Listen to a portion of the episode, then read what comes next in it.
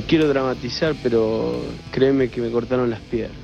Me cortaron las piernas a mí, le cortaron las piernas a mi familia, a los que estaban al lado. Junio de 1994, Forsburg, Boston.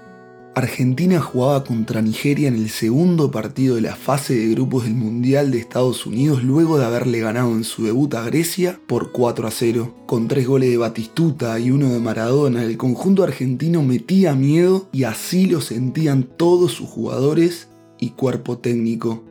La segunda parada era contra Nigeria, que luego del partido dejaría una imagen emblemática del certamen y no por los dos goles de Canigia para dar vuelta al partido que empezó ganando el conjunto africano ni tampoco por el estupendo pase del 10 en el segundo gol del pájaro, sino que la imagen que quedaría marcada en la retina de todo el mundo iba a ser la de una señora vestida de blanco que llevaba de la mano al mejor jugador de todos los tiempos. Los festejos y la alegría era lo que primaba en aquel césped de Boston después de aquella victoria y todas las miradas apuntaban al capitán que hace meses se venía preparando para poder llegar en óptimas condiciones a ese momento.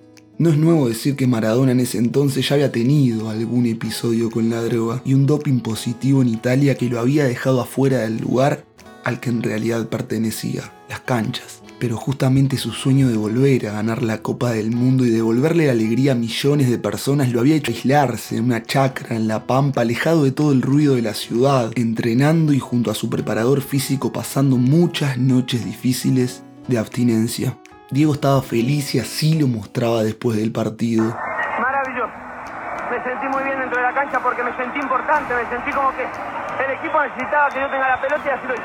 Digo, vamos a seguir hablando, me quieren cortar. Te felicitamos, la Argentina toda seguramente te está diciendo gracias, Diego. Es para todos ustedes, argentinos.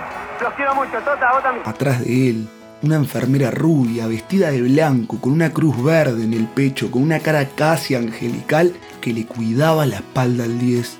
O por lo menos, eso era lo que se pensaba. Aquella mujer, oriunda de Estados Unidos, le bastaron unos pocos minutos para pasar de ser un ángel de la guarda a ser la encargada de llevar al mejor jugador del mundial a su lecho de muerte.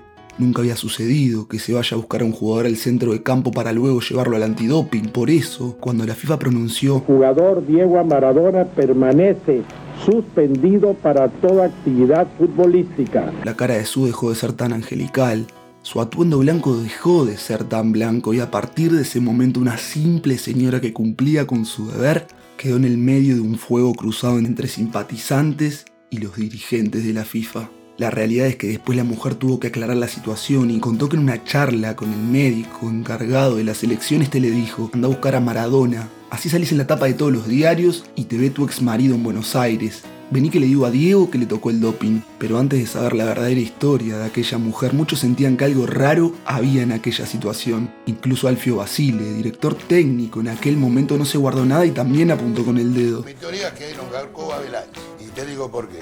Porque en Brasil estaba muy en duda Abelán que no habían salido más campeones desde el año 70, de cuando era el capo de FIFA y le quedaba el último campeonato mundial. Además, el mismo Maradona, apenas unas horas después de enterarse que lo habían expulsado, apuntó hacia el mismo sector. Yo quisiera creer en, en, en Avalanche, en Blatter, juro que quisiera creer, pero después del penal y después de esto creo que, que me dejan sin, sin poder hablar de ello. Ni bien ni mal. Y es lo peor que le puede pasar a una persona, ¿no? Que no hable ni bien ni mal. Oscar Ruggeri, integrante de aquel plantel y compañero de Maradona, no tiene pruebas, pero tampoco ninguna duda de que Julio Grondona, manda más de la AFA por más de 30 años, se entregó a la selección argentina allá en Norteamérica. olvídate, promocionaron el Mundial con Maradona y después lo sacaron. Algo pasó, intercambiaron, no sé qué. No, no tengo pruebas, ¿viste? Pero el doping lo dejó afuera del mundial por un positivo de cinco sustancias prohibidas derivadas de la efedrina y también afuera de la concentración, algo parecido a lo que le hicieron a Luis Suárez en el Mundial 2014 y curiosamente los encargados de tomar estas decisiones fueron algunos de los mismos que años más tarde terminarían presos e investigados por la justicia por conspiración y corrupción. Lo cierto es que la droga que le dio positivo a Maradona hoy en día bajo los regímenes de la FIFA no se consideraría como positiva y aquella famosa frase de me cortaron las piernas dio el nacimiento a un mito que 27 años después genera más dudas e intrigas que certezas sobre qué fue lo que pasó en aquel Mundial de 1994